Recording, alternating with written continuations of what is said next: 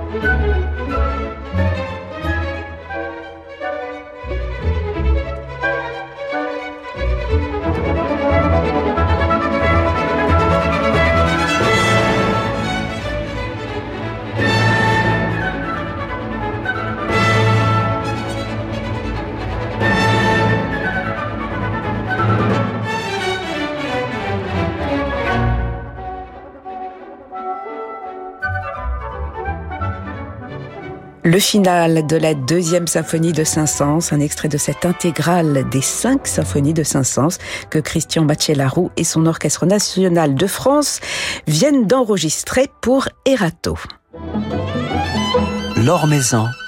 Sur Radio Classique.